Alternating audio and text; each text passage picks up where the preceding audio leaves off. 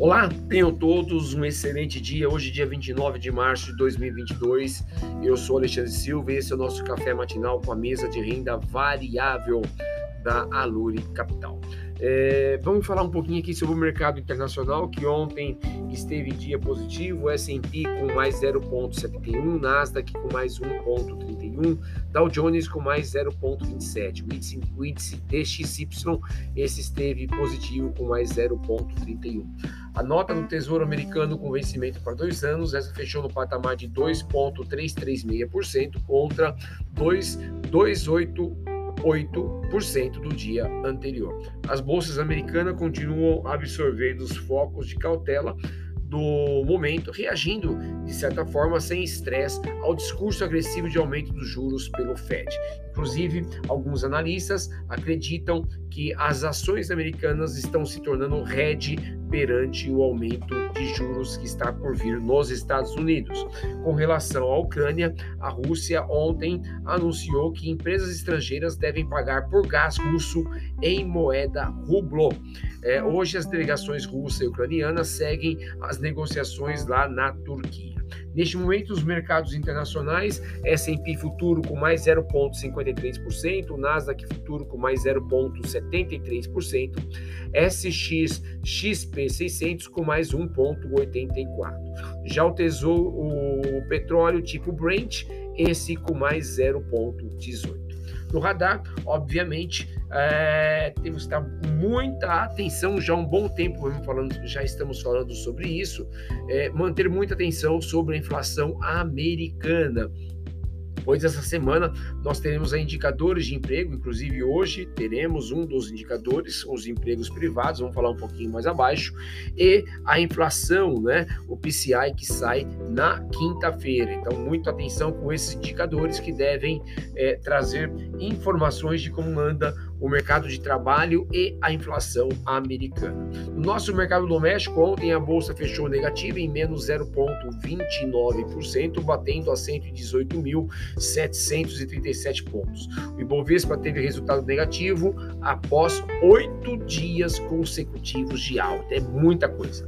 Ontem, no Boletim Focus, a estimativa para o IPCA de 2022 alcançou 6,86%, anterior da semana anterior era de 6,5%. 59. Já o IPCA, com horizonte mais longo para 23, alcançou 3,80 contra 3,75 da semana anterior. Destaque positivo no dia de ontem foram o setor de frigorífico. O Marfrig fechou em alta de mais 4,02%.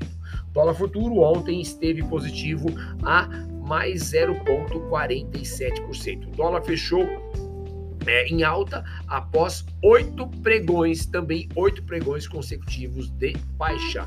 No mês, o dólar futuro já teve baixa de 9,20%. O DI 1F25, esse esteve negativo no dia de ontem, é, batendo o patamar de menos 0,44%, fechando a 11,410 é, os juros esteve em baixa, né? É, muito porque está acreditando no discurso do presidente do Banco Central, Roberto Campos Neto, de que apenas mais uma alta de 1% sobre a taxa básica de juros será suficiente para estabilizar a inflação no horizonte macro, é, isso considerando o IPCA em 23. No radar, há muita atenção com os riscos fiscais, é, com a questão de combustíveis. Ontem nós tivemos a demissão do presidente da Petrobras, a troca do comando, e ó, a gente percebe que a Petrobras tem sofrido com as movimentações especulativas sobre a atual política de paridade com petróleo no mercado internacional. Muita pressão política na companhia.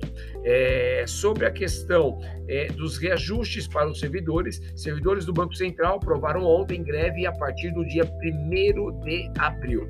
É, servidores do Tesouro também podem decidir pela paralisação a partir de hoje. O presidente Bolsonaro, é, segundo fontes, teria resgatado a ideia de reestruturar as carreiras dos policiais federais e rodoviários federais com concessão de reajustes. Lembrando que isto é algo é, contraditório, porque a equipe econômica pensa completamente diferente é, desta linha do presidente. É, fluxo de capital estrangeiro. Na última quinta-feira, dia 24, entrou pelo canal financeiro 1,53 bi de reais de capital estrangeiro. Lembrando que na quarta-feira, dia 23, havia entrado 1,35. No acumulado do mês de março, já entrou 23,8 bi de reais. Indicadores importantes para o dia de hoje, a gente tem confiança do, do consumidor lá nos Estados Unidos, CBI, é, referente a março, às 11 horas. E, e, teremos também ofertas de empregos privados, os jobs, é, referente a fevereiro, às 11 horas nos Estados Unidos. Essas são as principais informações que devem nortear o teu dia de investimento. Tenham todos um excelente dia, um fortíssimo abraço.